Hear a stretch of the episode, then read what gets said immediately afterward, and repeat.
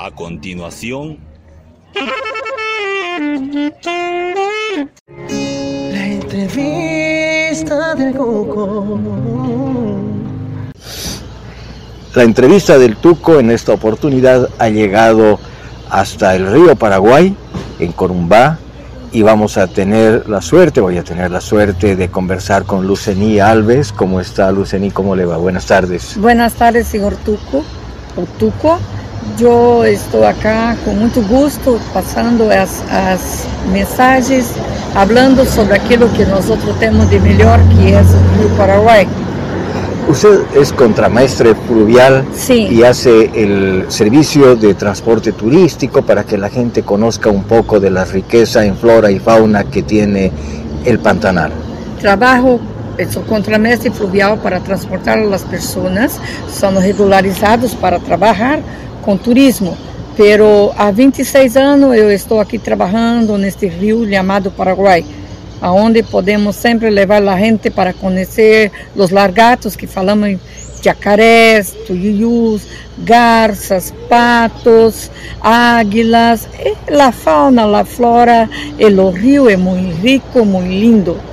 Y dígame, ¿también sirve para, para la pesca? Hay quienes eh, practican la pesca aquí, de- ya sea de forma deportiva o por razones eh, de, de subsistencia, no sé.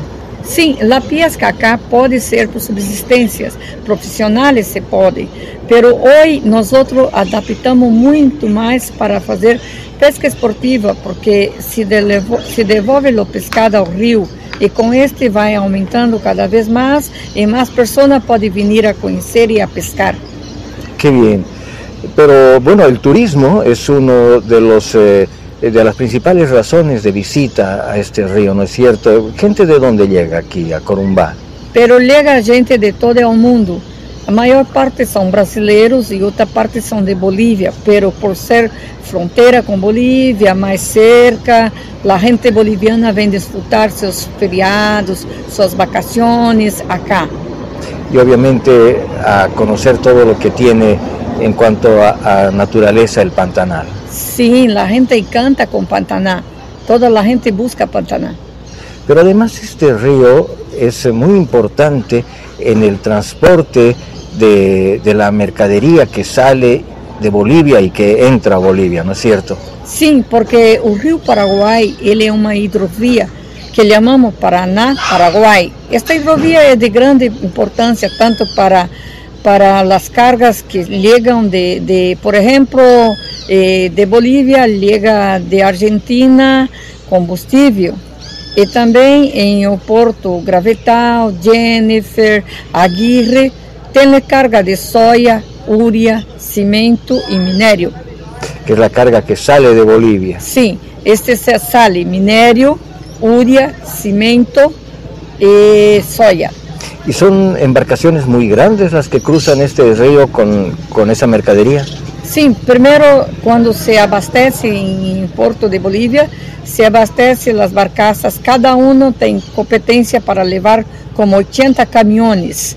E para barrar o rio, depois que passa por Corumbá, Ladário, se faz um comboio com 24 barcaças, um rebocador muito grande com muita potência e adelante um chiquitito para fazer as curvas. Ya. ¿Y a qué puerto eh, llevan esa, esa carga? Bueno, a Porto Rosário, em Argentina. Y de ahí obviamente a cualquier otro destino del mundo. Claro, se cai a mar, Oceano Atlântico, se conecta. Y esos mismos barcos cuando entran a Bolivia, ¿qué es lo que traen normalmente? Pero solamente combustível, no más. Ah, solamente combustible. Sí. Especialmente diésel, seguramente. Diesel, gasolina y yo creo querosene también. Ya.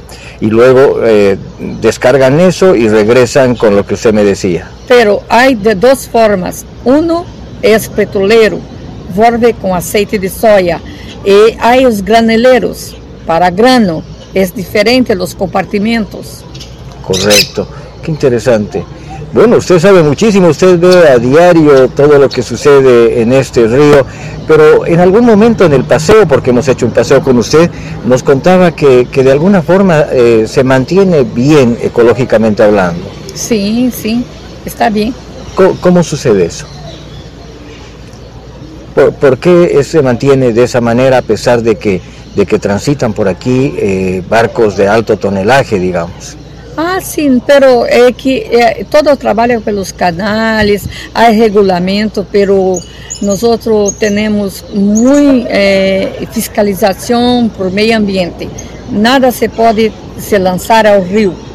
Então, se todo tem essa regula regulamentação para, navega para navegação e para transporte. Qué bueno, qué bueno que a pesar de que hay mucho turismo y de que a pesar de que transitan estos barcos con fines comerciales, eh, se puede también mantener el equilibrio ecológico. Sí, sí. Eso, eh, gra gracias a Dios, está todo sobre control. Porque sí siguen viviendo eh, todas las especies que hace muchos años han vivido y ocupado esta área. Sí, sí. Não, não, o que se passou por acá foi uma seca grande. Isto sim foi grave porque lo bajou a água, o campo, passou fogo. Isto foi grave, mas nada mais, eh, já estamos todos recuperados. Qué bueno, le agradezco muchísimo por su tiempo y su generosidad con la entrevista del Tuco. Eu que tenho que agradecer, Tuco, por você me dar essa oportunidade de estar falando a la gente de Bolívia e do mundo. Muchísimas gracias. La entrevista del Cuco.